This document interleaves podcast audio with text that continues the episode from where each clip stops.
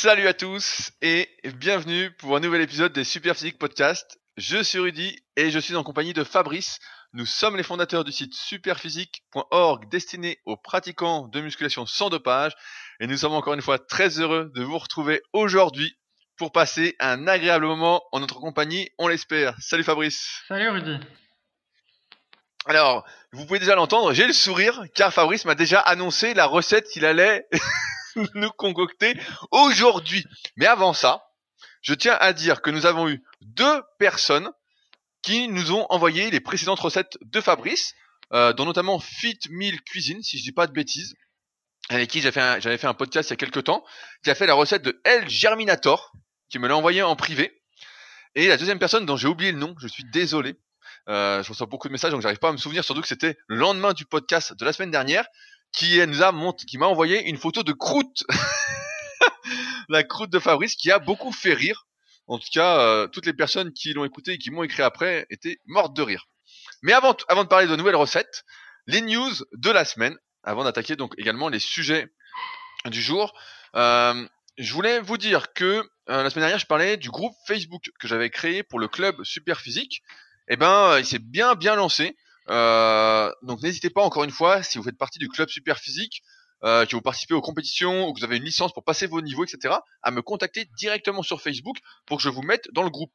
Euh, on va organiser, suite à une idée qu'on a eue, afin, euh, encore une fois, de mieux progresser ensemble, de limiter les risques de blessures, etc., organiser des mini-challenges entre les compétitions uniquement destinés à ceux qui sont sur le groupe et qui sont membres du club Super Physique. Donc n'hésitez pas encore une fois à m'écrire, c'est important. Je pense que ces petits challenges vous plairont et c'est vraiment dans une optique en fait de renforcement qui serviront en plus après sur les mouvements de compétition et les différents mouvements du club Super Physique. En tout cas pour l'instant ça démarre bien et j'en suis assez content. Également, pour continuer sur ce sujet du club super physique qui me passionne, ce dimanche sortira une vidéo brute, euh, dont j'avais peut-être déjà parlé la semaine dernière. Donc ce dimanche, ça sort sur ma chaîne YouTube Body Avenir. Euh, directement une vidéo qui montre l'envers du décor d'une compétition en suivant ce coup-ci Chloé, qui vient d'ailleurs, et c'est assez énorme, euh, Fabrice pourra réagir, qui vient de passer 30 tractions avec une pause en bas à chaque répétition. Qu'en dis-tu Fabrice? 30 euh, tractions en pronation, c'est ça? Pronation prise large? En pronation prise large et hyper propre. Ah ouais, non, c'est effectivement c'est une super perf parce que souvent les, les femmes sont pas très très bonnes euh, aux tractions. Donc déjà en faire quelques-unes pour une femme, c'est assez rare. Donc euh, en faire 30, euh, c'est démentiel. démentiel. Ah ouais, c'est ah ouais, c'est incroyable. Et donc on suivra Chloé dans cette vidéo pour sa première fois à un concours du club super physique sur Annecy. Sachant qu'encore une fois, les concours, vous pouvez y participer à distance. C'est ce que font la majorité des personnes via le site clubsuperphysique.org ou participer c'est bien de venir au moins une fois, euh, voir l'ambiance qu'il y a en direct et euh, profiter encore plus de l'émulation collective. Et on voulait conclure, ça devient une habitude, mais par remercier, euh, par vous remercier, vous, du soutien que vous nous apportez, notamment sur les commentaires, sur, les, sur le podcast, mais également les commentaires sur nos livres sur Amazon. on a encore eu des nouveaux commentaires. Donc on est toujours les deux seuls livres de musculation à avoir 5 étoiles sur 5 et on a de plus en plus de commentaires. Euh, en fait, en fait, c'est pas tout à fait ça. Ah bon, t'as pas 5 étoiles? En recherchant, j'ai vu si si, mais j'ai vu que le livre Méthode de la vie 2 avait aussi 5 étoiles, donc je me suis un peu avancé la, la dernière fois. Donc on fait partie des quelques-uns qui ont 5 euh, 5 sur 5 comme note. Et donc bah mais mais, mais merci parce qu'on a de plus en plus de commentaires et euh c'est important pour nous, vu que notre démarche est vraiment d'essayer de démocratiser au mieux les bonnes connaissances, de lutter contre les idées reçues, de vous faire gagner du temps, d'éviter des blessures, etc. On est vraiment dans cette démarche un peu euh, collaborative, comme vous pouvez le voir avec ces podcasts où on prend euh, plus d'une heure chaque semaine pour répondre à vos questions, et euh, une heure en amont, une heure après, et encore une heure et demie de montage derrière, et après tout le reste, enfin bon, une dizaine d'heures par semaine en fait, finalement, pour faire le podcast. C'est important pour nous, et vous nous le rendez pour l'instant plutôt bien, donc merci encore, et merci à ceux qui prendront le temps de lire nos livres et de laisser des petits commentaires euh, dessus. D'ailleurs, je ferai un petit podcast quand ça fera un an que mon livre est sorti, euh, quand j'aurai les chiffres de vente, comme vu que je suis passé avec un éditeur, euh, la maison d'édition Thierry Soucard, j'ai pas encore vraiment les chiffres de vente, j'ai des estimations, et donc je ferai un podcast sur Leadercast, donc mon autre podcast, pour parler un peu de voilà, qu'est-ce que ça change de faire un livre avec un peu les coulisses, et répondre aux questions que vous vous posez. On, fera un petit, un petit jeu questions-réponses à l'occasion. Et enfin, je voulais dire, parce que je suis également content, que j'ai testé euh, les super biotiques de la boutique Super Physique. Donc comme vous le savez, on a une marque de suppléments qu'on enrichit régulièrement. Dès qu'on a des idées, qu'on pense qu'on peut faire mieux que ce qui existe déjà. Euh, et donc on avait sorti des biotiques, des probiotiques il y a euh, un petit moment, ils n'avaient pas encore testé. Euh, comme on avait sorti par exemple Super Viril, mais là c'était plus pour répondre aux besoins de Fabrice. D'ailleurs Fabrice, est-ce que Super Viril marche bien? Écoute, il, paraît, hein moi je sais pas. Eh ben, j'ai une blague, j'ai une blague. Je balance le nom. on l'appellera Steph T euh, donc euh, qui avait commandé du super viril, donc euh, suite à ma demande. Et la dernière fois, il était avec avec sa femme, donc sur Annecy, et on discutait. Et donc pour le charrier, je dis alors ça marche super viril, etc. Et lui disait non non ça marche pas. Et sa femme nous regarde et tout. Et donc j'étais avec un autre pote, et elle dit ah si si, je sens qu'il y a une différence. Hein. donc Steph, nous écoute, Steph T. Je donne pas plus d'indices, vous le reconnaîtrez. mais non, il y a un petit effet. Et enfin bon, pour revenir sur Superbiotique, bah donc moi j'y croyais pas trop. Euh, j'avais jamais pris de probiotiques, je voyais bien la théorie, etc. Et souvent, il m'arrivait en fin de journée, vu que je mange beaucoup, euh, je mange après autour de 4000 calories, et puis en 4 repas, donc ça fait des repas de 1000 calories, à peu près. Et ben en fin de journée, j'avais souvent mal au bide, euh, j'étais un peu ballonné, etc. Et donc, comme j'avais euh, une boîte chez moi, à chaque fois qu'on fait un complément super physique, bah je me prends une boîte euh, pour tester au cas où, sauf le super viril, bien évidemment.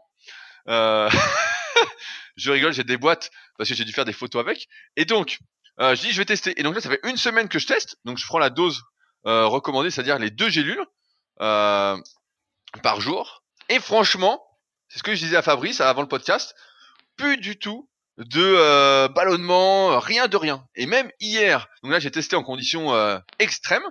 J'ai fait une sorte de cheat meal, voilà, j'étais au restaurant. Et j'ai même mangé à la fin un énorme macaron que euh, mon couple d'élèves David et Sandrine m'ont offert, mais un macaron énorme, vraiment un truc monstrueux quoi. Et euh, donc j'ai bien mangé. Et ce matin, nickel. Franchement, rien. Et euh, hier soir aussi, nickel. C'est, je suis assez bluffé en fait, et c'est pour ça que je voulais le dire parce que souvent on dit qu'on fait de la pub, etc. Mais là, franchement, c'est, c'est vraiment bluffant. J'y croyais pas. Et là Vraiment, euh, ça fait euh, une sacrée différence. Est-ce que tu as testé toi Fabrice ou pas encore?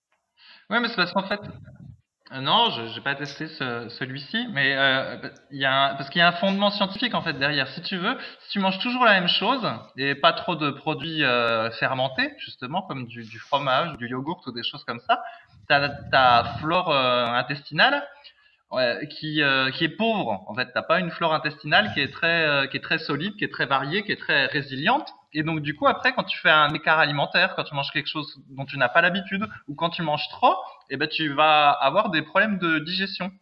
Et en fait, si tu prenais pas ce supplément, par exemple, tu pourrais essayer d'améliorer ta flore intestinale en euh, variant beaucoup ton alimentation, en buvant du kéfir, en mangeant plus de yogourt, de produits fermentés, etc.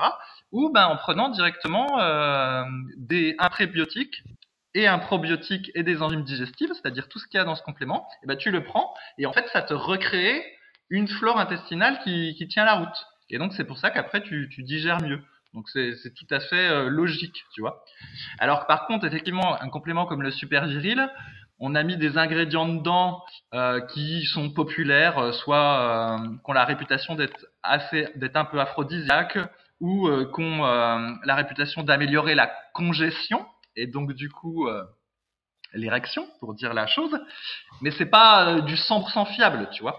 Alors que le, probiotique, on est sûr que ça, fonctionne. Donc euh, du coup, ça, ça m'étonne pas ton, ressenti. Ah ouais, comme, moi, je, je n'applique pas tes recettes. En fait, je suis pas habitué à manger des saloperies.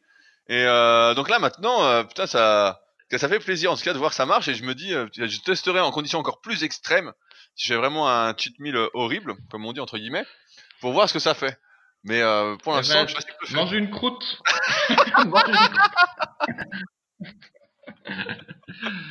Surtout pas. Bon alors juste- justement, alors je fais la, la recette du jour. Bon la dernière fois c'était un peu pour rire, le, ça s'appelait ça l'arme de destruction massive pour les abdos parce que ça fait beaucoup de calories d'un coup.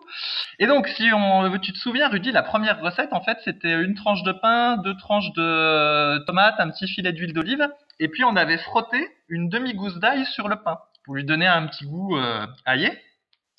Et donc moralité, si tu as appliqué cette première recette, eh ben tu te retrouves avec euh, ben encore la moitié d'un pain parce que t'as pas tout mangé. Et puis t'as une une demi gousse d'ail que t'as utilisée pour frotter et tu vas pas jeter ton pain ni ta demi gousse d'ail. Tu penses bien. Donc il va falloir réutiliser la chose.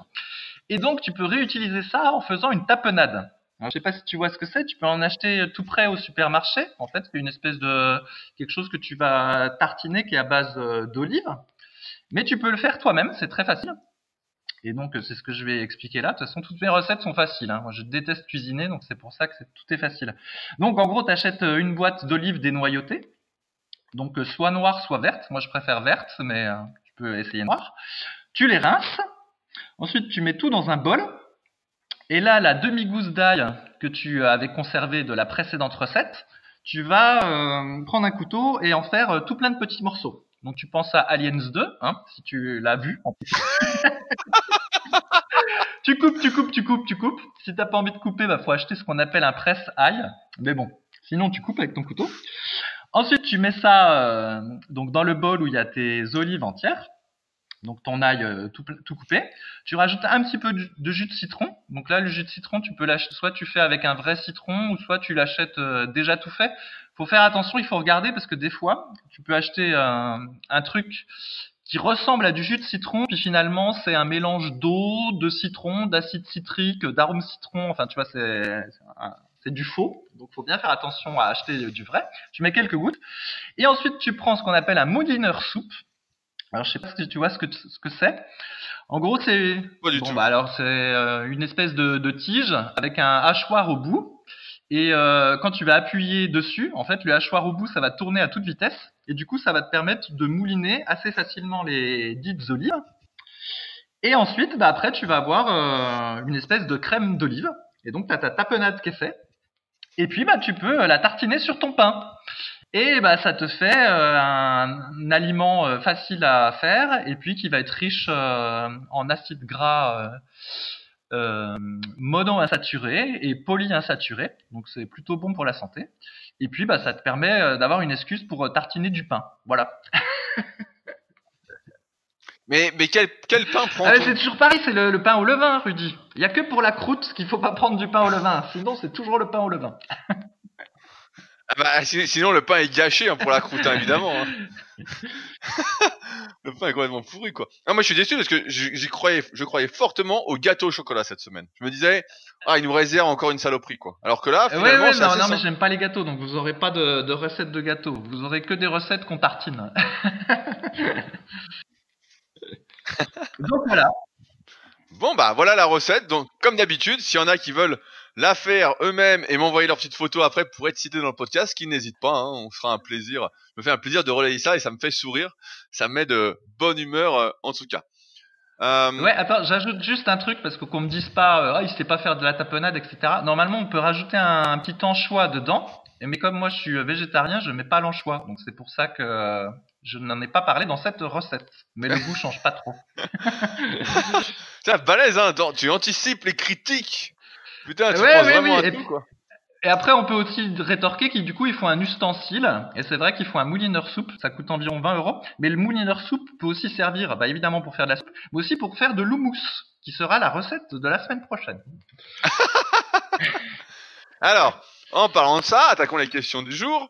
J'ai vu sur le forum une question sur la protéine de chanvre et notamment sur le goût de la protéine de chanvre qui a beaucoup fait parler. J'ai vu qu'il y avait de nombreuses réponses et donc c'est Koubi euh, qui dit que s'est procuré de la protéine de chanvre il y a pas longtemps, que niveau goût, bah c'est pas la panacée, mais qu'il s'y fait en rajoutant 2 à 3 grammes de cacao 100%. Sauf qu'il a un souci, ça lui irrite la gorge à fond. Est-ce normal? Est-ce que d'autres ont eu le même souci? Et donc, j'ai vu que tu avais répondu, et que beaucoup d'autres avaient répondu, et que finalement, toi qui es un grand consommateur, donc qui est végétarien, qui prend pas mal de protéines végétales en poudre, euh, le vrai problème, c'était plus le cacao que la protéine de chanvre. Mais dans ce cas-là, on se retrouve avec une protéine de chanvre qui est dégueulasse. Ouais, alors attends, moi je fais un rappel.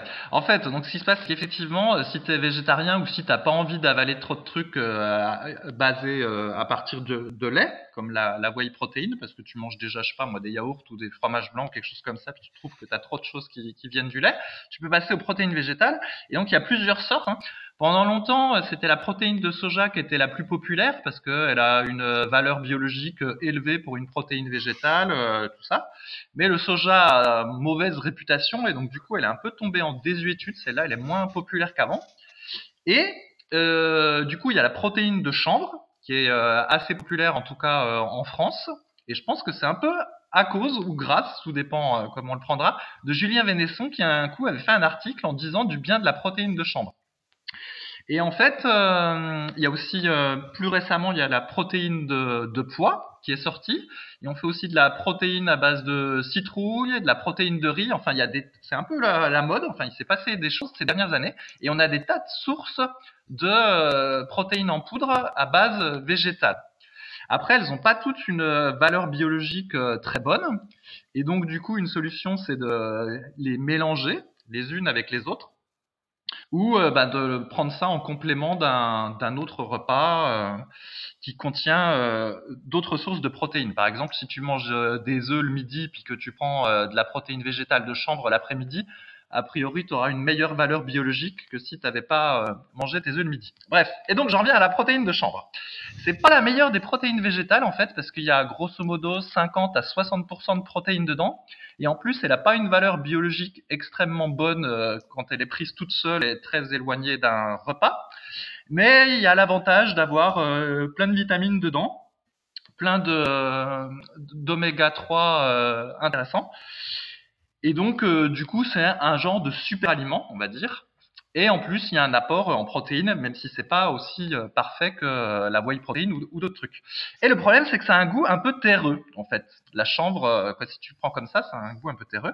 Et donc la solution, plutôt que de mettre de la poudre de cacao, qui a l'inconvénient d'être, tu sais, c'est une poudre, c'est très fine, c'est très fin, en fait, c'est volatile. Effectivement, ça peut t'irriter la, gorge si les petits grains de poudre entrent en contact avec ta gorge, parce que normalement, c'est fait pour mettre dans des gâteaux, tout ça. Comme tu le sais, euh, Rudy, toi qui es un grand fan de gâteaux au chocolat. et donc, toujours est-il que la solution pour la protéine de chanvre, c'est euh, d'utiliser un lait végétal euh, type... On n'a pas le droit de dire lait, donc on va dire une boisson végétale à base d'avoine ou une boisson végétale à base de noisettes qui est déjà naturellement parfumée ça aide, entre guillemets, à améliorer le goût euh, de la protéine de chanvre. Et sinon, il y a quelqu'un qui a donné une astuce sur le forum qui était de mixer avec un kiwi. Donc, par contre, du coup, il faut un mixeur. effectivement, bah, j'ai testé. J'ai testé suite au message. J'ai testé en mettant un kiwi dedans et ça améliore. Ça améliore. Donc, du coup, si vous avez un mixeur, euh, vous pouvez mettre un kiwi avec votre protéine de chanvre, plus un lait végétal. Et puis, bah, franchement, le goût est bien amélioré. Et bah, tout est bien dans le, dans le meilleur des mondes. Et puis voilà. Après, sur les laits végétaux, bah, le problème, c'est que c'est un petit peu cher. Faut être honnête. Hein. Il y en a, si tu prends du lait végétal à base, euh, je sais plus, d'épeautre ou de noisettes, dans certains magasins, c'est 3 euros la brique. Donc là, c'est du délire. Hein. C'est trop. Mais le, la boisson végétale à base d'avoine, ça va, c'est pas, c'est pas très très cher. Et il faut, être, il faut faire attention parce que souvent, ils rajoutent du sucre et donc, du coup, il faut bien choisir les versions sans sucre. De la même façon, nous, sur le site Superphysique, on vend des protéines euh, végétales à base de chanvre déjà parfumées, avec de l'ajout de, avec un goût chocolat ou goût vanille. Mais la contrepartie, c'est que, bah, il y a du sucre ajouté. Le goût, il vient pas de, il vient pas comme ça. Moi, personnellement, je préfère prendre toujours le goût neutre pour les protéines végétales et puis essayer d'améliorer le goût par moi-même que d'acheter directement un produit euh, parfumé qui contient du sucre en plus. Mais après, bon, ça, chacun fait comme il, comme il veut. Quoi? Tu ne veux pas payer un prix exorbitant pour du sucre dans tes protéines? Mais je suis outré bah, Non, mais tu, tu dis ça, mais euh, au niveau des ventes de notre boutique, eh ben, on voit que la version euh, chocolat, elle est plus vendue que la version goût neutre. Donc les, les gens préfèrent avoir un peu plus de sucre et un meilleur goût. C'est comme ça. Les moins de protéines. Les moins de bah protéines. non, mais c'est marrant sur, les, lèvres, les lèvres végétaux, entre guillemets, les jus végétaux. Et euh, j'ai remarqué la même chose que toi, c'est que quand tu lis la composition, bah euh, souvent ils te rajoutent des saloperies quoi, du sucre ou euh, et tu te dis mais qu'est-ce que c'est que cette histoire quoi? Toi t'es là pour avoir ton jus végétal et on te rajoute plein de merde comme à chaque fois quoi.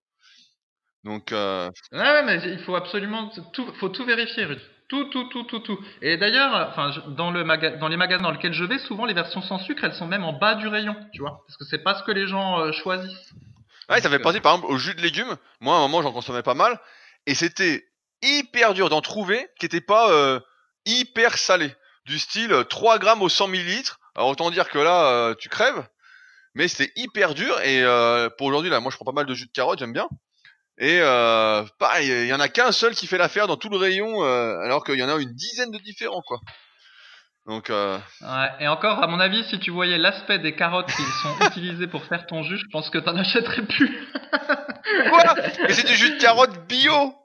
C'est on m'a menti? Ah, bah, ah, peut-être, peut-être qu'il est pas mal, mais ah, comme je t'ai déjà dit, la règle, Rudy, a priori, c'est que dès lors qu'un produit est mouliné ou que tu vois pas le produit d'origine, a priori, c'est que c'est pas la meilleure version qu'on t'a mis dedans, tu vois. Quoi? Les, st- les steaks hachés ne sont pas des bons steaks hachés? Je suis. Probablement Et, pas. et le, et le cordon et le cordon bleu? Ah, le cordon bleu Eh, Sincèrement, je préfère mille fois me nourrir de croûtes pendant une semaine que manger du cordon bleu une fois. Et franchement, des, des fois j'oublie que ça existe le cordon bleu. Et je sais pas, des fois j'ai un nouvel élève qui m'écrit avec le questionnaire et il me dit euh, j'adore les cordons bleus. Et je me dis putain mais ça, ça existe ça? Le cordon Euh, bleu. ça, c'est du poison. Eh, ça, ça peut être l'instant cordon bleu quand tu donnes ta recette sur les podcasts. l'instant cordon bleu. Ah, putain. Bon, pour, pour revenir au, au sujet. Mais tu sais, il paraît que même Emmanuel Macron aime le cordon bleu. Il y a eu un reportage sur lui à un moment donné. il est dans un resto et il dit Ah, mais je voudrais du cordon bleu, tout ça. Bon, eh, on est obligé de le dire, Macron démissionne. C'est pas possible. oh putain. Alors, pour revenir à notre sujet, des protéines, donc plus généralement du goût des protéines végétales. Effectivement, au goût, bah, on n'a pas trop l'habitude de consommer des produits bruts. Comme vous l'avez bien compris, euh, tout ce qu'on achète est souvent transformé ou enrichi en arômes euh, un peu à dormir debout. Et donc, évidemment, ça a un goût un peu différent auquel on peut se faire. Et euh, t'as donné une bonne astuce de mixer par exemple avec des fruits. Ça, c'était la force des fruits. Donc, on avait déjà parlé de lui. euh, c'est un intervenant régulier sur le forum qui pose souvent des questions pour les podcasts. Donc, de mixer avec un fruit, ou sinon tout simplement de se réhabituer un peu au goût nature et pas au goût euh, trafiqué auquel on est beaucoup trop soumis. Euh, Est-ce qu'on peut faire un point rapide justement? Tout à l'heure, tu parlais des meilleures protéines végétales. Toi, tu as fait pas mal de recherches vu que tu es végétarien. Et donc, d'après tes recherches, si je dis pas de conneries, c'est donc la protéine de pois qui serait la meilleure protéine végétale si on devait se supplémenter en protéines en poudre végétale? Ouais, bah après, c'est toujours pareil. Si tu veux, il y a plusieurs critères euh, pour euh, euh, comment? La qualité d'une protéine peut être mesurée par plusieurs critères. Alors dans le temps, on parlait de la valeur biologique, ça a un peu tombé en désuétude. Maintenant, on parle du PDCAA, si je me trompe pas. C'est un espèce d'indice qui tient compte de la digestibilité et de la répartition des acides aminés dans la dans la protéine. Maintenant, je crois qu'il y a encore un autre indice qui s'appelle l'indice euh, DIAS. Enfin bref, il y a diverses choses qui permettent de mesurer la qualité de la protéine en fonction de la digestibilité et donc de la répartition des acides aminés parce que des fois, euh, une protéine qui est à base de céréales, comme une protéine de riz, elle va manquer d'un acide aminé et alors qu'une autre qui va être, euh, je sais pas, celle de chanvre, qui va être un peu différent, elle va avoir, euh, elle va manquer d'un autre acide aminé, puis en avoir un que l'autre n'a pas, etc. Enfin bref. Et donc en résumé, la prise seule, la meilleure à l'heure actuelle, c'est la soja et l'isolate de pois, en fait. Et par contre, si tu les mélanges, tu peux mélanger le pois et le riz, tu as quelque chose d'encore mieux que le pois tout seul. Et puis, euh, et puis voilà, c'est le, c'est le résumé. En gros, c'est ça. En gros, soit faut les mélanger, soit faut prendre du pois tout seul. Et quand tu mélanges, tu peux même avoir mieux que le pois tout seul. C'est ça la, la, la règle. Et donc, là où je veux en venir, j'ai vu que tu avais annoncé sur le forum, donc c'est plus une nouvelle euh, pour tout le monde, que Superphysique travaillait actuellement sur son propre mélange de protéines végétales bio. Oui, bah, c'est ça, on travaille dessus. Donc, en fait, ce qu'on essaye d'avoir, c'est donc une bonne qualité euh, protéique. Donc, du coup, en mélangeant euh, effectivement des sources un peu complémentaires. Mais en même temps, on voudrait avoir un goût un petit peu plus sympa pour euh, attirer un public plus large. Et donc, là où on s'orienterait, en gros, c'est quelque chose à base de poids, majoritairement, un petit peu de riz brun compléter puis améliorer donc euh, comme j'ai dit la qualité. Et puis pour le goût rajouter un peu de protéines de citrouille qui a très bon goût. En fait celle-là elle a très bon goût. Et normalement avec ce mix là ben, on aurait quelque chose qui serait euh, très qualitatif et en même temps qui aurait un bon goût même pour ceux qui sont pas euh, habitués. Mais pour le moment c'est un et, surtout on, on, aurait une concentration en protéines bien plus élevée que la protéine de chanvre bien au-dessus des 50 à 60 qu'on voit euh, habituellement. Oui, oui, tout à fait, ouais, parce que l'isolate de de poids, tu peux en trouver où il y a 80% de protéines dedans. Je crois que l'isolate de riz, tu vas être à peut-être 70, je crois, mais là je suis plus sûr à 100%, on va dire peut-être. Et du coup, si tu mélanges, euh, on arrivera peut-être à 70 en global, alors que le chanvre, voilà, t'as que 50 ou 60 selon les versions. Mais comme j'ai dit, le chanvre, c'est c'est pas que la protéine qui est intéressante, c'est plus un, un mix. Il y a d'autres, voilà, il y a d'autres, euh, il y a aussi des vitamines, des minéraux, etc. C'est plus un super aliment protéiné en fait qu'une source de protéines idéale pour celui qui fait de la musculation, tu vois. Oui, bah, je, je vois bien. Je connaissais déjà tes réponses, mais euh... tu aimais, tu aimes. Et donc du coup, ouais, ouais, et donc du coup, effectivement, on est, euh, enfin, Loïc et moi, on est un peu en désaccord avec euh, l'article qu'avait écrit Julien Venson, mais il, il est aussi daté, hein, cet article. Donc, parce que lui disait que c'était la protéine de chanvre, la protéine idéale, mais ça correspond pas à la littérature scientifique euh, d'aujourd'hui. Voilà, donc euh, bah, comme vous l'avez bien compris, on vous tiendra au courant dès qu'on aura avancé sur le sujet, et euh, ça permet, ça vous permet de voir en fait qu'on essaye vraiment de faire des produits que nous-mêmes on pourrait consommer, et du moins dans le cas de Fabrice qui est végétarien, une protéine végétale qu'il pourrait consommer et dont il a besoin pour faire ses nouvelles recettes. entre guillemets. Mais voilà, on essaie avant tout de répondre à des besoins qu'on a clairement identifiés pour essayer d'apporter un plus par rapport à ce qui existe sur le marché. Le tout en essayant de sacrifier le moins possible la qualité et euh, nos idéaux euh, qui font euh, qui nous sommes. Voilà. Question suivante. Parlons un peu d'entraînement. donc, j'ai regroupé deux questions en une parce qu'elles m'ont fait sourire. C'est des questions sur les épaules. Euh, donc ce matin, il y a une question qui m'a fait énormément sourire, une question de Crash Play qui marque est-ce que le programme Super Épaule sur le site vaut le coup? En effet, il aimerait développer ses épaules en priorité car il compte se lancer dans le hip-hop, le breakdance à l'avenir. Et s'il y a bien un muscle important dans cette pratique, c'est bien les épaules. Donc, que pensez-vous du programme Super Épaule du site Super Physique Et donc, ce qui est drôle, c'est qu'il met ça sur le forum de Super Physique, donc le forum gratuit où on sélectionne vos questions pour répondre au podcast. Et euh, ça m'a fait énormément sourire. En dehors de l'objectif euh, hip-hop, breakdance, etc., tous les programmes qui sont sur le site ne sont pas des programmes inefficaces. Surtout toute la partie des programmes super, donc on les a écrits en 2010-2011. Euh, C'était les prémices de l'analyse morpho-anatomique que j'ai sorti bien après dans le tome 1 et tome 2 de la méthode superphysique. Euh, c'était quel exercice faire pour développer telle ou telle partie en fonction bah, de ses leviers, etc. Et pour les épaules, donc dans le programme Super Épaule, par exemple, on disait dans quel cas travailler l'avant d'épaule, dans quel cas ne pas travailler l'avant d'épaule, etc. Donc, par exemple, si vous avez un haut des pectoraux vraiment très très long, en général, ça correspond avec un deltoïde antérieur très court, et dans ce cas-là, le travailler pourra avoir de l'intérêt pour le développer. Mais à l'inverse, comme la plupart des gens, malheureusement, on a souvent l'avant d'épaule qui prédomine sur le haut des pectoraux et le travailler, en plus des nombreux déséquilibres que ça peut induire au niveau de l'articulation de l'épaule, de l'équilibre des forces, eh ben ça va empêcher à terme d'essayer de développer le haut des pectoraux. Enfin bon, tout ça pour dire, tout est expliqué de toute façon dans l'article Super Épaule que vous pouvez voir sur le site, c'est que tous les programmes Super en fait sont des programmes destinés en général aux pratiquants qui ont au moins un niveau intermédiaire, voire confirmé, et que ce sont des programmes réfléchis.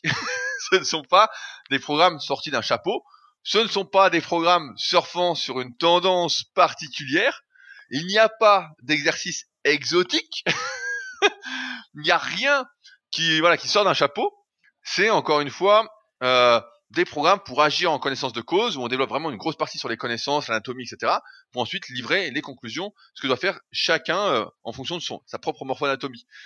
Et donc, en ce sens, CrashPlay, tous les programmes que tu peux retrouver sur le site sont des programmes testés, éprouvés, euh, qui fonctionnent à condition voilà, que tu saches bien te catégoriser et que tu aies le niveau suffisant. Maintenant, dans l'objectif du breakdance, du hip-hop, etc., je ne suis pas sûr que développer musculairement tes épaules, euh, surtout dans un but hypertrophique de prise de masse musculaire, ait un intérêt particulier.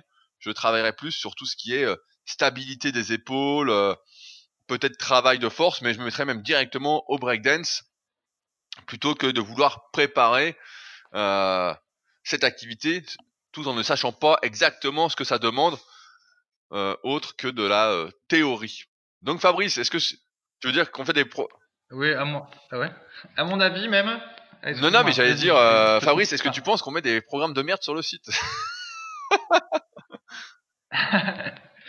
Non, mais c'est rigolo ton truc parce que donc des fois, moi, je regarde les statistiques soit de Superphysique ou soit de mon site musculation-alter.fr et je vois qu'en fait, il y a des gens sur le jeuxvideo.com ou sur Doctissimo qui ont mis des liens vers nos, nos programmes et qui disent euh, oui, j'ai trouvé ce programme-là, qu'en pensez-vous?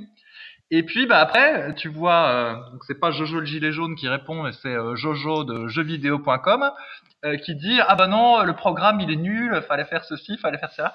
Bref, et c'est assez drôle en fait de voir que les, il y a beaucoup de gens en fait qui ont besoin d'avoir confirmation sur un forum de discussion avec des gens qui ne, dont il ne connaît pas en fait, mais il a besoin d'avoir des réponses qui vont le conforter dans son, dans son truc. Alors qu'en fait, les, personnes qui lui répondent, ils connaissent pas leur niveau d'expertise.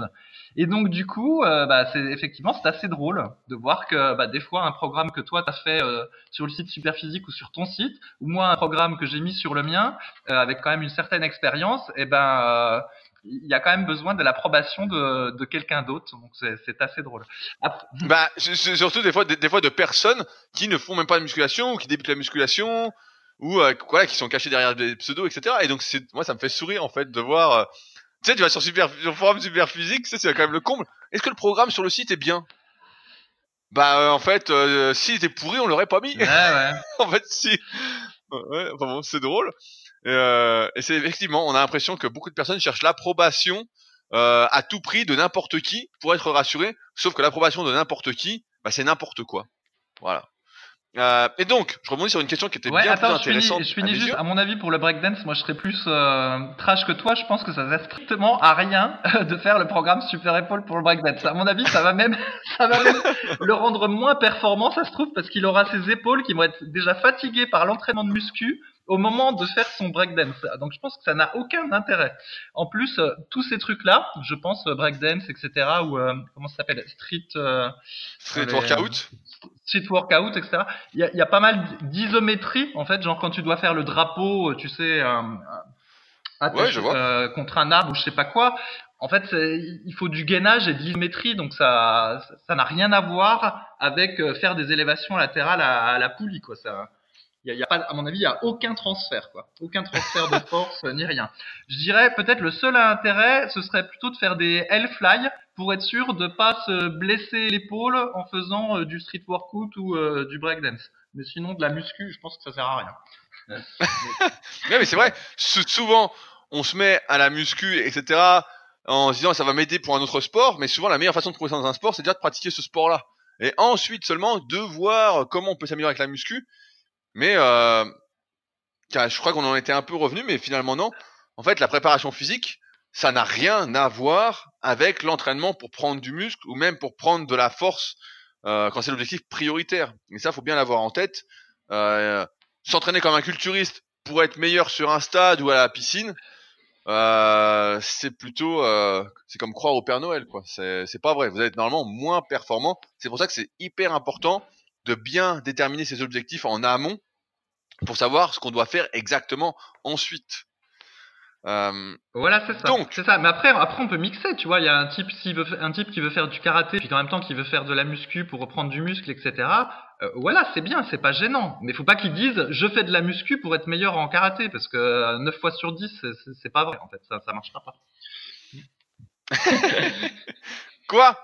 Bah, j'ai vu d'ailleurs, bah tiens, je rebondis là-dessus, j'ai vu euh, Jess Liodin, que j'avais interviewé deux fois euh, en leadercast, donc euh, j'aime beaucoup, un, un des premiers combattants français à, à l'UFC, qui pendant deux semaines n'a pas fait justement de combat, s'est pas entraîné, etc. Et a fait que de la muscu. Et euh, donc il revient euh, après deux semaines sur un ring, etc. Et il a dit justement, euh, putain, je me suis arrêté deux semaines, j'ai fait que de la muscu. Je sens que je suis beaucoup plus lent, euh, que je suis moins, moins vif, euh, moins, moins bon, quoi. Et effectivement, le truc justement quand on fait de la muscu pour prendre du muscle et qu'on fait un autre sport à côté, c'est vraiment de bien faire les deux en fait dans la semaine, etc. Pour vraiment pouvoir progresser jusqu'à un certain niveau en tout cas euh, dans les deux disciplines. Si on n'en fait qu'une, bah forcément on perd dans l'autre parce que on est le reflet de notre habitude. Encore une fois, le reflet des exercices spécifiques qu'on fait. Et donc, euh, si on ne fait qu'une seule chose, on devient entre guillemets cette activité, cette chose, et euh, moins l'autre. C'est pour ça que c'est vraiment important de faire les deux au moins. Sinon, bah on perd. hein. Il n'y a pas de, il n'y a pas de transfert. En fait, quand les activités sont vraiment différentes, euh, et ça s'éloigne vraiment en termes de mouvement, bah il n'y a pas de transfert. hein. Il n'y a rien du tout. euh, faut pas. euh, C'est pour ça qu'encore une fois, c'est important d'avoir la base en dessous la plus solide possible, la plus pas fonctionnelle, mais euh, être mobile, être renforcé, etc. Pour pouvoir avoir quelques transferts au cas où. Mais euh, on voit bien que de toute façon, on n'est pas amené à faire euh, 15 000 activités différentes au final. Bon, je passe donc à la question, toujours sur les épaules, de Fror. Donc Fror qui s'est mis aux élévations latérales et il a du mal à dépasser les 15 répétitions à 6 kg. Après, ça lui brûle les épaules et euh, il n'arrive plus à lever les bras. Pourtant, il a des bonnes épaules et il soulève pas mal au développé militaire et il demande euh, ce qu'on en pense. Donc, ce qu'il faut savoir, c'est que les élévations latérales, surtout quand on les fait bien, c'est-à-dire pas comme un poulet, pas en ayant les coudes à 90 degrés, bah c'est un exercice qui est particulièrement dur et encore plus si on a les bras très longs. Donc, je l'appelle personnellement soit la morphoanatomie du gorille ou de la sauterelle. Et donc, on a les bras très longs, c'est-à-dire qu'on va avoir un levier assez grand et donc 6 kg aux élévations latérales. Si on débute la musculation, eh ben, ça peut être une charge déjà qui est trop lourde en fait pour démarrer cet exercice-là, mais beaucoup trop lourde. Surtout que l'articulation de l'épaule, comme on vient de le dire, est une articulation fragile et que de mon expérience et ce que je fais faire à mes élèves, il vaut mieux progresser sur des séries bien plus longues. 15 répétitions doit être par exemple le début du cycle de progression et monter jusqu'à au moins 30, 40, voire 50 répétitions en fonction de combien, de quel point on peut monter. Plus on peut monter progressivement, par exemple de 500 grammes ou d'un kilo à la fois, et moins on est obligé de monter haut en répétition avant de charger plus. Mais là, la réponse pour Fort, en fait, c'est que, et même pour tous ceux qui font des versions latérales, c'est que 6 kilos, si on a les bras pratiquement tendus, c'est déjà lourd. Je vais donner un ordre d'idée. En ce moment, j'en fais. J'ai eu une discussion justement la semaine dernière avec euh, Eric et Tom au Super Physique Gym, donc ma salle sur Annecy. Et euh, il me voyait faire des versions latérales. Il me disait, mais combien tu mets? Et donc j'étais là, et je, donc je suis en série longue, je suis plus, je suis en série de 25, je crois, en ce moment, avec 10 kilos. Et il me disait, mais attends, tu mets que 10 kilos? Et je leur dis, bah oui, je mets 10 kilos. euh, et on peut pas dire que euh, j'ai des petites épaules. C'est euh, surtout un, point fort. Dès que je les fais, ça gonfle. Tout ça pour dire que 6 kilos, c'est pas euh, rien aux élévations latérales et que le conseil qui lui a été donné sur le forum, c'est un conseil que je leur ai donné, c'est mets moins lourd et fais des séries plus longues. Parce que si tu coinces à 15 répétitions à 6, il y a peu de chances qu'ensuite tu arrives à évoluer, à progresser sur cet exercice-là et donc à prendre plus de faisceaux moyens, plus de largeur d'épaule à terme. Mais souvent, on surestime en fait les charges qu'on peut utiliser. Euh, et dans tous les cas, j'ai envie de dire, mieux vaut mettre plus léger que trop lourd. C'est d'ailleurs une des premières choses que je fais avec mes élèves. Euh, la première semaine, les deux trois premières semaines où on commence un suivi coaching, c'est que je diminue toutes les charges. pour justement lancer les cycles de progression et justement s'appliquer sur la technique, pouvoir tout lancer, etc. Parce que bon, je sais d'expérience jusqu'à combien on va monter, etc. sur chaque cycle. Et euh, en fait, c'est c'est ça le truc, c'est que souvent on met trop lourd, on se dit bah, 5-6 kilos c'est rien, ou même au cœur incliné, des fois j'en vois qui mettent 12-14 kilos, et puis ils disent je progresse pas, euh... mais déjà pour mettre 12 à 14 kilos au cœur incliné, il faut s'entraîner depuis un petit moment en fait. Si on les fait de manière bien stricte et tout, pour la plupart des individus en tout cas, à moins d'être très doué, mais pour la plupart des individus, faut déjà s'entraîner depuis un petit moment, et pour mettre, pour progresser, faire je sais pas 30 répétitions à 6 kilos aux élévations latérales bras tendus, faut déjà s'entraîner depuis un moment aussi. Même si on utilise du rest pause, etc. Euh, une technique d'intensification que j'aime particulièrement, mais c'est pas si léger. Toi, Fabrice, est-ce que tu fais des élévations latérales? Ouais, bah, je fais des élévations latérales. Bah, pareil comme toi, euh, je mets, moi je mets 8-9. Donc, euh, Bah ouais, donc tu vois. Ah ouais, C'est ça. effectivement, mais quand tu tends le bras, mais en plus moi j'ai des, enfin, enfin, je suis pas des bras plus longs que toi vu que tu fais 1m90 et quelques, c'est ça Combien tu fais? Euh, 2m22. Je me souviens plus, je connais pas ta taille par cœur, Rudy, je suis pas. Putain, je suis, je suis hyper déçu, quoi. C'est marqué sur ma fiche team et tout. 1,80, un- je faisais 1,95 euh, le matin quand j'avais 18 ans. Mais là, t'as dû te tasser avec le soulevé de terre partiel que t'as fait ces derniers temps. ouais, donc probablement tu dois quand même avoir les bras qui sont plus longs que les miens. Il n'y a pas de doute. Mais bon, les miens sont quand même relativement longs et c'est vrai que il y a de la trajectoire quand, quand je fais les élévations latérales. Et euh, bah 8 ou 9, c'est déjà c'est déjà bien assez. Après, ce qu'on peut dire aussi à- au, au jeune homme, c'est que comme on avait déjà dit, le développé militaire, ça, ça travaille pas énormément le faisceau latéral du deltoïde. hein. Après, ça dépend aussi des, des morphologies. Mais si tu as vraiment le devant de l'épaule en point fort, tu peux faire beaucoup de développé militaire, mais en fait, ton, ton faisceau latéral travaille finalement très peu. Et au final, si t'es pas très bon euh, dans les élévations latérales, c'est pas nécessairement une, une surprise.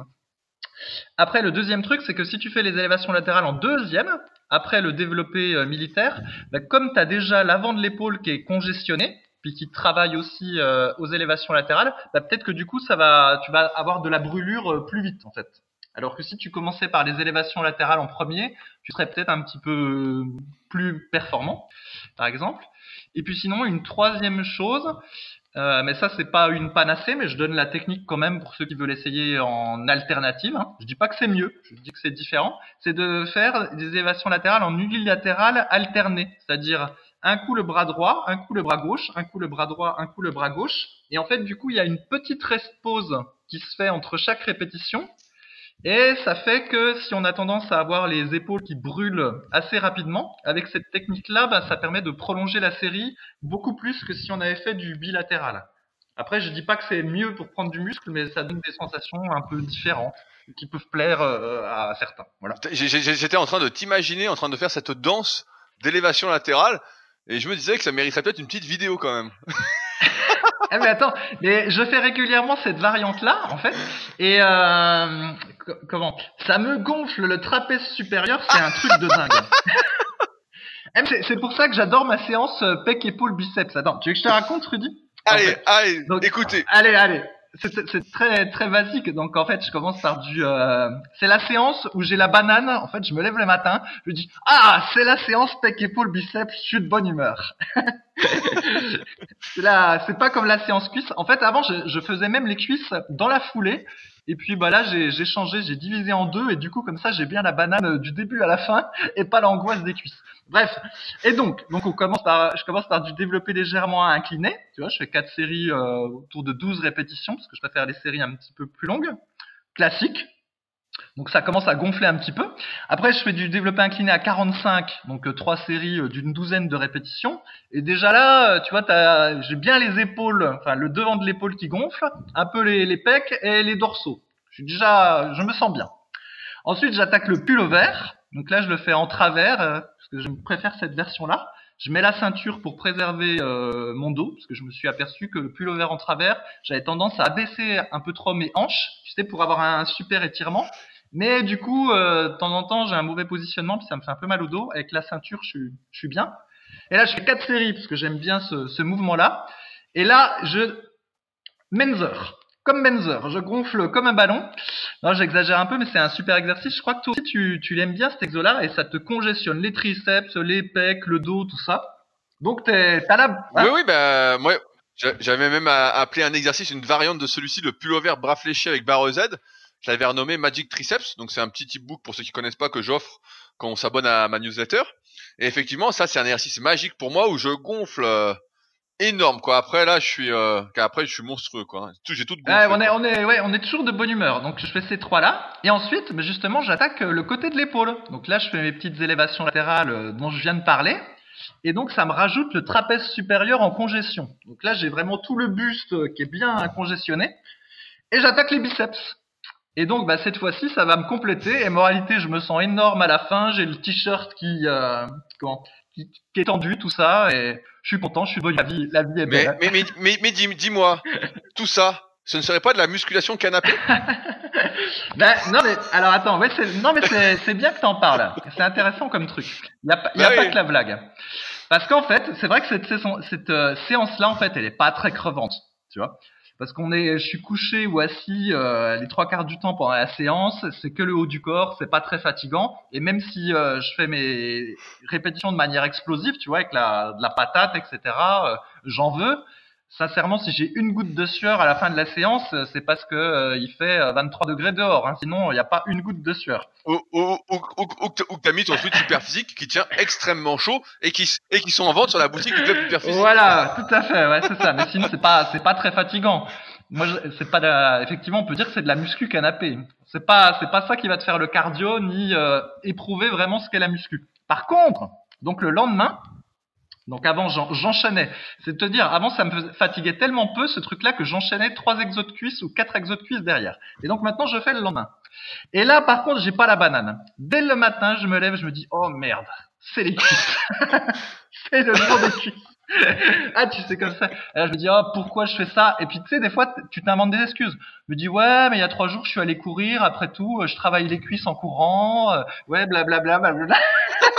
Après tout mes cuisses sont assez grosses blablabla blablabla. Non non bon. Au, au pire, au pire, j'ai un pantalon large, Bref, bon. mais bon, heureusement, euh, comme euh, j'ai l'habitude de faire les cuisses depuis des années et des années, il n'y a aucune excuse qui tienne pour les cuisses, donc je me lance.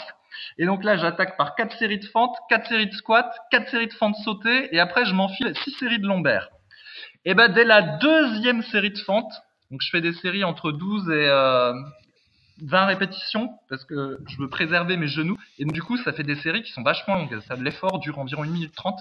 Dès la deuxième série, je commence à suer en fait du, du visage et c'est simple quand j'en arrive au lombaire, chaque fois que je fais le donc j'ai un banc à extension lombaire, chaque fois que je fais un mouvement de lombaire, il y a les gouttes de sueur en fait qui tombent sur le sol, tu vois À chaque relevé en fait, ça tombe. Et cette séance là, franchement, elle est horrible. Et là, pour le coup, je me dis, ok, là, ça, là, tu fais de la muscu. Là, c'est pas de la muscu canapé. Mais franchement, la séance pec épaule biceps, c'est de, la rigolade, quoi. Ça, ça... Ouais, ben on en parlait euh, hors antenne la semaine dernière et puis on en parle un petit peu régulièrement. Mais c'est vrai que bah, moi pareil, j'ai des séances, euh, j'ai ma séance pec épaule où en fait je sors de la séance et je me dis bon, je suis pas fatigué quoi, euh, même si euh, je force etc. En fait t'es pas fatigué, t'as une fatigue un peu musculaire, un peu vite fait nerveuse, mais en fait euh, c'est vrai que tu te dis putain est-ce que c'est, euh, est-ce que j'ai fait une séance de muscu ou pas quoi, est-ce que euh, et c'est vrai que d'un point de vue prise de masse musculaire, bah effectivement l'intensité qu'on peut définir comme l'intensité cardiovasculaire ne joue pas euh, tant que ça. Mais quand tu es habitué à faire des séances très très dures, moi c'est ce que j'ai remarqué, notamment avec les séances de rameur que je fais, les séances de d'ergomètre, donc euh, comme le rameur mais pour le kayak, donc en salle, etc. Donc qui me crève littéralement, ou après je suis euh, asphyxié, je suis mort, euh, limite faut que je fasse une sieste d'une demi-heure après quoi.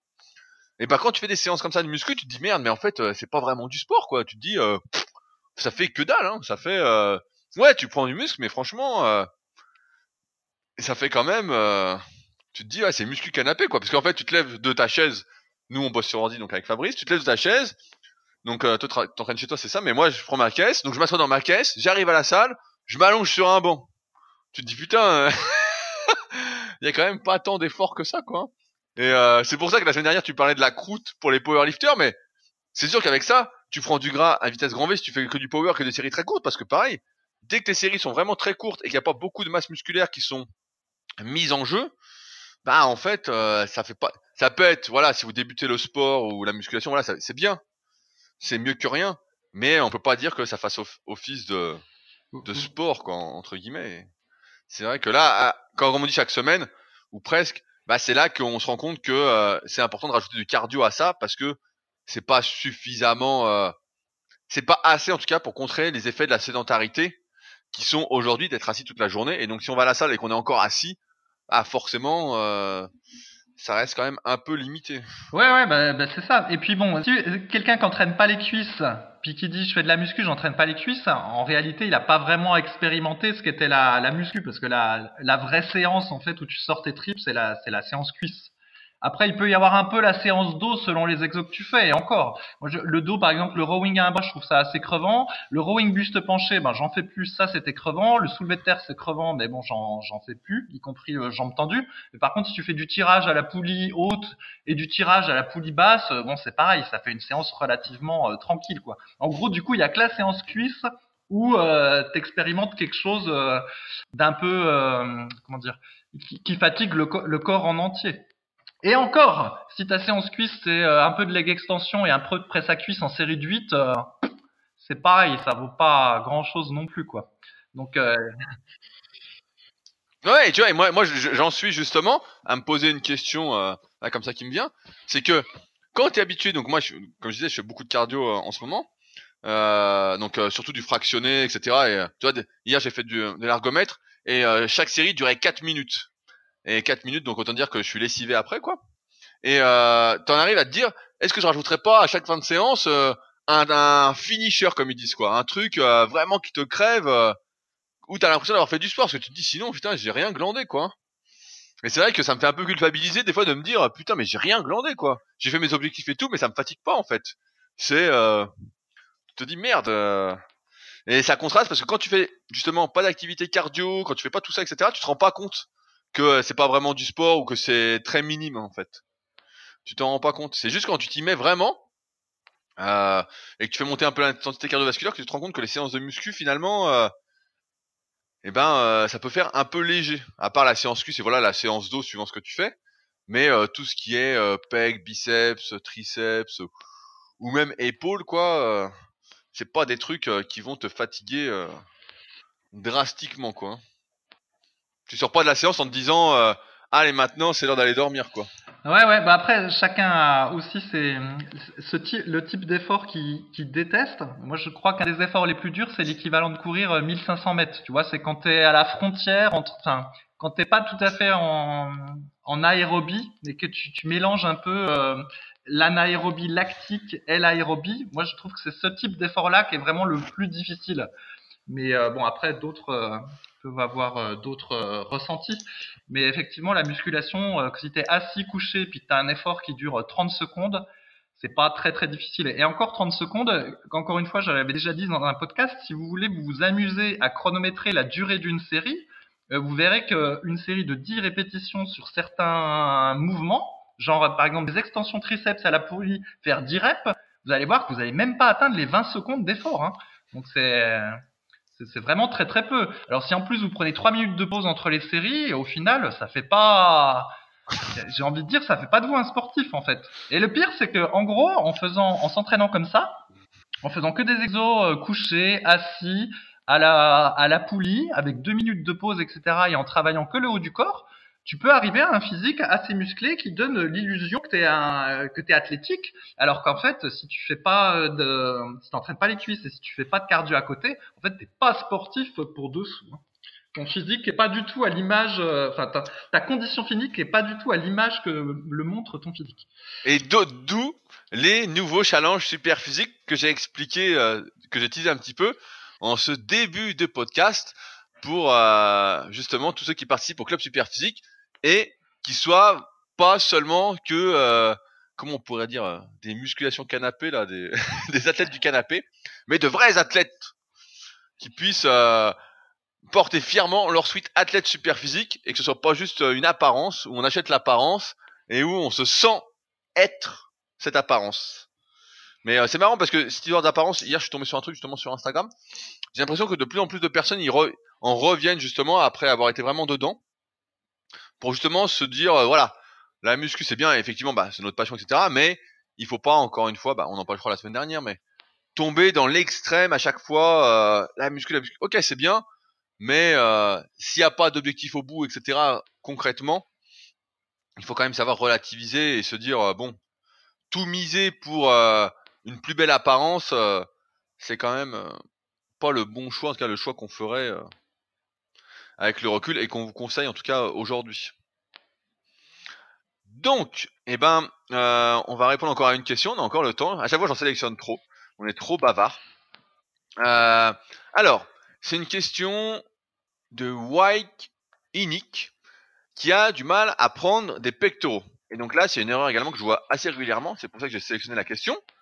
Ça fait à peu près deux ans qu'il fait de la musculation de façon hasardeuse, et six mois qu'il s'y met de façon un peu plus sérieuse. Mais il a un problème. Il prend pas des pectoraux alors qu'il est en prise de masse. Il a pris du volume et de la force un peu partout, sauf sur les pecs. Pourtant, il a pris de la force à ce niveau-là, mais pas de volume. Il a toujours des œufs au plat. donc ça, c'est l'expression qu'on qui ressort souvent pour les pectoraux. Euh, j'ai donc essayé une analyse morpho-anatomique, mais je ne détecte rien de particulier euh, en ma défaveur. Il a des avant-bras et des bras de longueur normaux, euh, une cage thoracique de taille normale. Euh, je suis en ce moment le programme Super Pectoraux axé sur la prise de masse des pectoraux, et rien n'y fait à part une prise de force. Et donc, c'est là où on arrive au fait intéressant. Pour indication, j'avoue ne pas non plus avoir des performances monstrueuses. Je fais 4 séries de 12 à 32 kg au développé incliné avec alter, euh, en ayant à chaque fois une bonne technique, mais cela ne mérite pas mon volume actuel.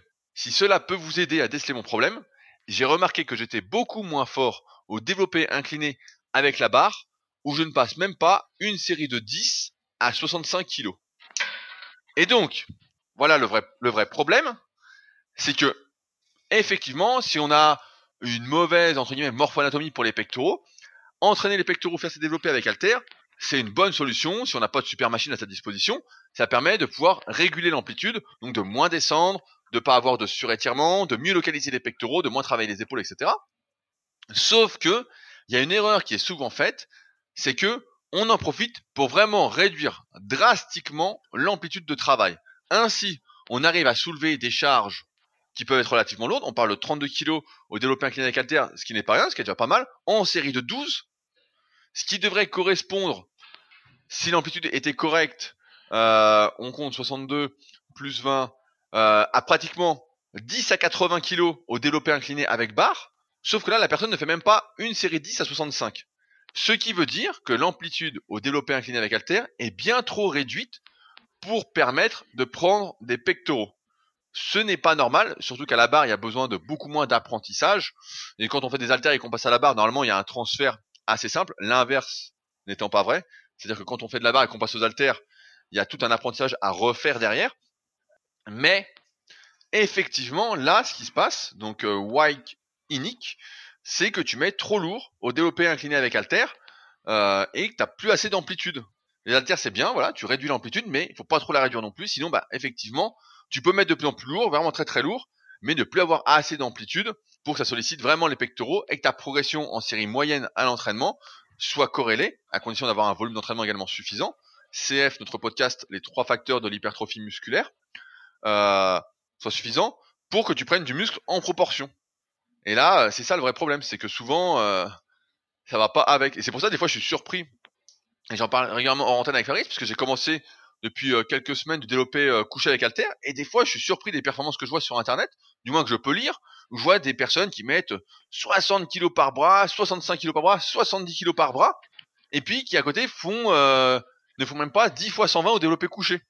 Et donc là, bah, évidemment, le secret se cache dans le manque d'amplitude avec Alter, où c'est tentant de descendre, de moins descendre, pour mettre de plus en plus lourd, où on se laisse emporter par son ego.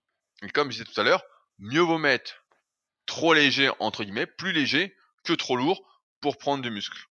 Fabrice? Oui, alors bon, déjà, en fait, il faut pas faire le programme super pectoraux quand on est débutant. Hein. Comme on l'a déjà dit plein de fois, euh, les programmes super, super physique, c'est plutôt euh, pour les gens euh, confirmés. Ensuite, sur les pecs, alors moi je m'amuse entre guillemets à renommer les discussions, les vieilles discussions sur le forum super physique et à fusionner également les doublons pour améliorer le référencement Google. Et du coup, bah, régulièrement, je revois d'anciennes discussions et je vois aussi les discussions les plus populaires. Et un des titres les plus populaires, c'est problèmes pectoraux, en fait, sur le forum Superphysique. C'est-à-dire que tout le monde pense ou a des problèmes pectoraux parce que tout le monde veut des pectoraux les plus gros possibles vu que c'est le muscle euh, de la, la, la musculation. La vérité, c'est que euh, effectivement, tout le monde va gagner des pectoraux en même temps qu'il va prendre euh, de la force en série mi-longue au développé couché ou au développé légèrement incliné. Faut faire gaffe avec le développé incliné euh, si vous faites plutôt développé incliné ou en premier exercice parce que si vous l'inclinez à 45 degrés, euh, selon votre morphologie et euh, vos points forts, etc., les pectoraux peuvent travailler pas beaucoup. Donc, faut plutôt essayer de rester sur euh, du couché ou du légèrement incliné comme exo vraiment de, base. Parce que sinon, vous pouvez prendre de la force en série mi-longue sans que ça se voit trop sur les pecs et par contre, vous aurez des épaules énormes. Et c'est pas le but du jeu.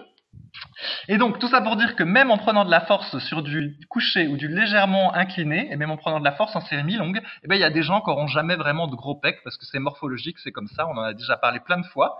Et, euh, il faut savoir accepter aussi que bah, des fois, on n'aura pas les pecs comme euh, ceux de, quoi, Arnold Schwarzenegger ou Jean-Claude Van Damme, parce que c'est comme ça. D'autre part, euh, toujours sur le forum, je suis tombé sur des discussions rigolotes où c'était, euh, oui, je voudrais avoir les pecs carrés de Teddy Riner. Comment faire pour avoir un comment faire pour avoir des pecs bien carrés parce que les miens ils sont pas tout à fait comme ça, etc. Et alors euh, Teddy Riner, je connais pas trop, enfin je connais juste le judoka, etc. Mais je suis tombé sur YouTube sur une vidéo où de mémoire, je crois qu'il fait du développé couché, il doit faire un maxi à 200 kilos. Donc déjà, une bonne chose pour espérer avoir le volume des pecs de Teddy Riner, c'est d'avoir l'ordre de grandeur de performance, c'est que le type est super fort, quoi. Donc s'il fait 1 à 200 au coucher, je sais pas si c'est ça, hein, mais ça doit être l'ordre de grandeur, ça veut dire que ça se trouve, il est capable de faire une dizaine de répétitions à 140. Euh, Donc c'est sûr que déjà, si tu fais 10 répétitions à 70, euh, n'espère pas avoir les pecs carrés de Teddy Riner. Enfin, tu vois. Donc faut aussi choisir un peu le, le modèle euh, qu'on qu'on souhaite euh, avoir. Bref, tout ça pour dire que voilà, le, problème pectoraux c'est quelque chose de récurrent, mais en fait c'est pas tant un problème que ça. En gros, faut juste euh, prendre de la force en série moyenne euh, au coucher et, au légèrement incliné, et puis bah espérer qu'on ait la morphologie pour. Voilà, c'est tout. Voilà, ou au développé décliné si vraiment on n'a pas de cage, etc. Pour réduire un peu l'amplitude avec un repère. Et si on passe aux haltères, ne pas réduire trop l'amplitude. Certes, descendre moins, moins écarté en bas pour vraiment pas trop étirer les épaules, etc. Mais euh, ne pas transformer drastiquement non plus le mouvement en un truc mini partiel. Sur la meilleure façon, c'est là euh, pour White Inic, donc j'ai du mal à prononcer ce pseudo, mais euh, c'est de se filmer en fait. Moi des fois je me filme sur des exercices et j'ai des surprises de fou. Hein. Je me filme et j'ai l'impression que c'était super ce que je faisais, c'était bien, etc.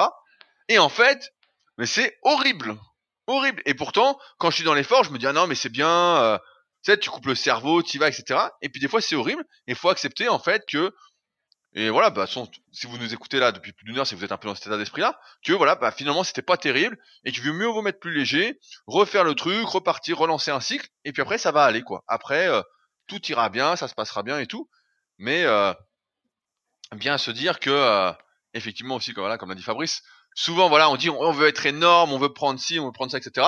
On prend ce que la nature nous donne aussi. On fait du mieux qu'on peut, voilà, avec euh, tous les conseils qu'on vous donne, toute notre expérience, etc. Et on voit où ça nous mène.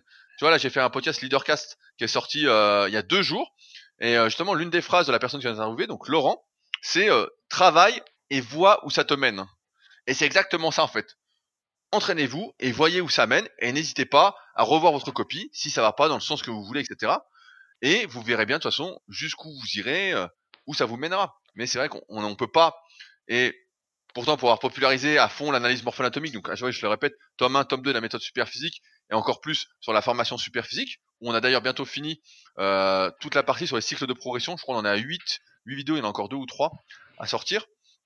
Euh, il faut juste se dire que ça, ça permet de voir comment on est, mais certainement pas de dire les limites ou comme ça permet de prédire en quelque sorte et de réduire un peu en amont son risque de blessure, mais pas de dire euh, qu'on n'aura pas des pecs énormes si on n'est pas trop fait pour à la base, même si voilà. Après, tout dépend de la définition de ce qui est énorme.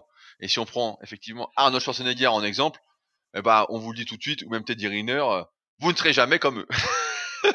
ouais, ça, me rappelle aussi euh, Kem Shamrock. Je sais pas si tu te souviens de ce que oui, oui, J'ai lu sa biographie, donc oui, je connais bien. Et voilà, donc bah, je vais rappeler ce que c'est. Ben, moi j'ai connu les débuts de l'UFC, donc c'est à la fin des années 90. Et euh, au début, donc les plus populaires c'était Royce Gracie et Ken Shamrock, donc les premiers athlètes à être rentrés euh, dans la cage de l'UFC, bien avant que ce soit le, on va dire le, que le MMA soit connu comme euh, aujourd'hui. Et pareil, je me souviens que sur le le forum super physique, il y avait des gens qui disaient ouais Ken Shamrock super physique, euh, je voudrais être comme ça. Et comme le type à la base c'est un combattant et qui fait entre guillemets de la muscu en complément, euh, on peut se dire que euh, son physique est peut-être plus accessible entre guillemets parce que c'est un combattant qui fait de la muscu et pas un culturiste pur. Sauf que Ken Shamrock, de mémoire, c'est pareil, il faisait 200 au coucher. Donc, euh, faut, se souvenir un, peu de ça, quoi. Même si jamais il y en a, par exemple, qui disent ah moi, moi, j'aimerais bien avoir les pecs de Rudy, euh, voilà, indépendamment de la morphologie, je crois que Rudy, à un moment donné, tu faisais 10 à 140 au coucher ou quelque chose comme ça, quoi. J'ai, ouais, déjà fait 3 x 8 à 140. J'ai fait 175 en max. Et j'avais un peu plus ce jour-là en plus. J'ai dû la filmer deux fois pour l'anecdote. Euh, j'ai dû la refaire deux fois parce que la première fois le mec a pas appuyé sur le bouton pour filmer, donc j'étais dégoûté parce que sinon j'avais 180 quoi, je le sentais, et j'avais fait 200 euh, avec un slingshot rouge, donc le tout premier modèle, si jamais. Et euh, ça, je dois pouvoir retrouver la vidéo si jamais euh, quand je l'avais passé. Mais euh, ouais, mais souvent, tu vois, ça permet de rebondir sur le fait que souvent on se dit ouais, moi j'aimerais pas être comme Arnold, juste, juste être un peu musclé, juste un peu des fois. C'est tout l'inverse. Sauf que en fait, le un peu, c'est à dire quand tu vas à fond quoi. si tu vas pas à fond, il y a pas de un peu, il y a le zéro. Il y a le zéro du zéro. C'est pas ce que dalle. Donc, euh, donc le un peu, c'est le à fond. Et voilà, on voit où ça mène. Et effectivement, euh, mais sinon c'est toujours pareil. C'est à partir du moment où tu veux ressembler à quelqu'un d'autre, voilà, faut se dire voilà, tu peux pas ressembler à quelqu'un d'autre, tu peux ressembler à toi, t'inspirer des autres, euh, voilà, profiter de l'émulation collective comme j'essaye de faire avec le club super physique, etc. Avec divers projets comme Leadercast et les Patreons, etc. Mais euh, tu, tu, es toi et euh, fais ta route en fait. Voilà, fais ta route et tu vois où, où tu iras. Et euh, super, profite, profite du voyage. Ça n'a aucun intérêt de vouloir être comme un tel ou un tel. Tu vois là, tu disais Ken Shamrock. Et alors, t'es comme comme Shamrock, Ken Shamrock, t'as le même physique. Et donc, qu'est-ce que tu fais? Qu'est-ce que ça change à ta vie? Et moi, je vais te le dire. Si tu crois qu'en étant comme Ken Shamrock ou en étant comme Arnold ou euh, du moins juste physiquement, ça va changer ta vie, et ben je te le dis tout de suite, ça va absolument rien changer. Voilà, ça va rien changer si euh, tu n'as pas appris durant le parcours, etc. Si demain, d'une baguette magique, tu pouvais avoir leur physique et que tu le prenais, ben ça servirait absolument à rien. Voilà, ce serait euh, nul. C'est pour ça que moi j'admire beaucoup plus ceux qui, euh, pour moi, ont du mérite, vraiment sont peut-être pas très doués, mais se donnent les moyens d'atteindre leur objectif, qui foncent, etc. Et même si c'est un moindre niveau, je me dis putain, là il y a des motivations on a un mec comme ça sur le club Super qui s'appelle Raphaël. Euh, Raphaël Gauthier, donc euh, et c'est pas le plus doué, etc. Mais à chaque fois qu'il est là, il donne tout ce qu'il a. Il fait, il fait 55 kilos. Et putain, il a une rage. Et quand je le vois, je me dis voilà, là, putain, là, ça m'apprend l'humilité, quoi. Je me dis putain, la rage qu'il met dedans, à côté, on, on met vraiment rien, quoi. Et c'est plus ça que j'admire que voilà, être comme quelqu'un, ça n'a voilà, et pour euh, terminer enfin sur cette, euh, sur cette question-là, euh, c'est normal aussi que les progrès soient un peu lents. Alors certes, normalement, quand on débute, les progrès sont quand même relativement rapides par rapport au moment où on commence, mais sinon, quoi, c'est long de, de, progresser en muscu ou même dans n'importe quelle discipline. Par exemple, si tu fais du, du, karaté ou du judo, que tu fais à la française, hein, pas comme les japonais qui vont faire ça tous les jours, mais que tu t'entraînes deux ou trois fois par semaine, et ben avant de devenir ceinture noire, si tu prends une ceinture par an, eh ben t'en as pour euh, je sais pas moi 6 ans ou quelque chose comme ça quoi. C'est c'est long donc il faut pas s'attendre en 6 mois euh, à être euh, significativement différent de quand on a commencé quoi. C'est long la, la muscu. Et effectivement Rudy là euh, quand on voit son historique, donc je sais plus, il a une vidéo qui traîne sur YouTube qui a fait beaucoup de vues, où c'est euh, 10 ans d'évolution, et eh ben on voit son évolution petit à petit, et avant d'être euh, magnifique comme on le connaît tous, et eh ben bah, au début il était maigre, quoi, puis ça a pris du temps. Et pourtant, euh, c'est quelqu'un qui a de la volonté, qui a tout mis en œuvre pour arriver où il est, qui s'est entraîné avec sérieux, qui a pas manqué de séances, etc. Donc entre guillemets, qui a presque fait un peu parfait, même si des fois tu t'es égaré euh, dans des mauvais entraînements pour tester. Mais globalement, tu t'as fait tout ce qu'il fallait et ça a pris du temps. Donc euh, c'est tout prend du temps, hein, faut le garder en tête. Oui, mais comme aujourd'hui, on peut presque tout acheter d'un claquement de doigts que tout est gratuit ou quoi, on peut tout avoir comme ça, on pense que euh, il y a beaucoup pensent qu'on peut tout obtenir comme ça. Et euh, en fait, euh, c'est pour ça qu'on aime bien la muscu aussi, c'est que si on reste naturel et qu'on prend pas de produits dopants, bah effectivement, on peut pas tout avoir comme ça. ça n'existe pas. Et tu vois, genre, c'est marrant parce que il y a euh, Nico, Nico Delporte qui fait des podcasts aussi sur sa chaîne YouTube, donc Mikozer, qu'on avait interviewé justement sur le podcast Superphysique aussi. Et euh, justement, la dernière fois, il faisait un podcast donc euh, que j'ai écouté. Et le mec disait, disait ça justement. La conclusion, c'était, il parlait de moi, il disait voilà, combien de temps il faut pour avoir un bon physique? Et à la fin, leur conclusion, c'était voilà, il faut 10 ans d'entraînement, quoi, 10 ans d'entraînement. Et c'est ça. voilà, il faut au moins, il faut des 10 ans et même plus. Et il se posait la question par rapport, est-ce qu'on progresse encore après quelques années d'entraînement? Et ouais, tu progresses tout le temps. C'est juste qu'il faut continuer, continuer, continuer. Et après, les changements sont de moins en moins perceptibles, mais il y a toujours du changement euh, tant que tu t'entraînes, quoi. Enfin voilà, quoi. Donc euh, c'est normal que ce soit pas rapide et, euh, et mets un peu plus d'amplitude sur tes développés avec Alter et à mon avis tu prendras des pecs. voilà. Bah, je pense qu'on a fait le tour pour aujourd'hui. comme d'habitude, voilà, bah, on n'a pas pu traiter toutes les questions que j'avais sélectionnées, mais ce sera pour la semaine prochaine. Ce n'est que partie remise. N'hésitez pas, parce que ça nous aide beaucoup, encore une fois, de parler du podcast autour de vous, de le partager, notamment quand je mets sur les réseaux sociaux. Euh, moi, j'ai envie de croire que euh, ça peut aider plus de personnes que ça en aide actuellement, et que cela dépend surtout de vous, de vos actions. Euh, et comme je pense qu'on fait mieux ensemble que seul, plus on sera de fous, et mieux ce sera. Mieux, plus il y aura de personnes qui progresseront, mieux ce sera aussi pour tout le monde, pour l'émulation collective, pour faire mieux. Donc Merci d'avance à ceux qui joueront le jeu du partage, à en parler autour d'eux. Et puis, bah, nous, de toute façon, on se retrouve la semaine prochaine pour répondre à vos questions que vous pouvez poser gratuitement sur les forums Superphysique pour de nouvelles aventures et la nouvelle recette de Fabrice. Je vais le travailler au corps pour qu'on ait une recette de Yato. Je tenais à vous le dire.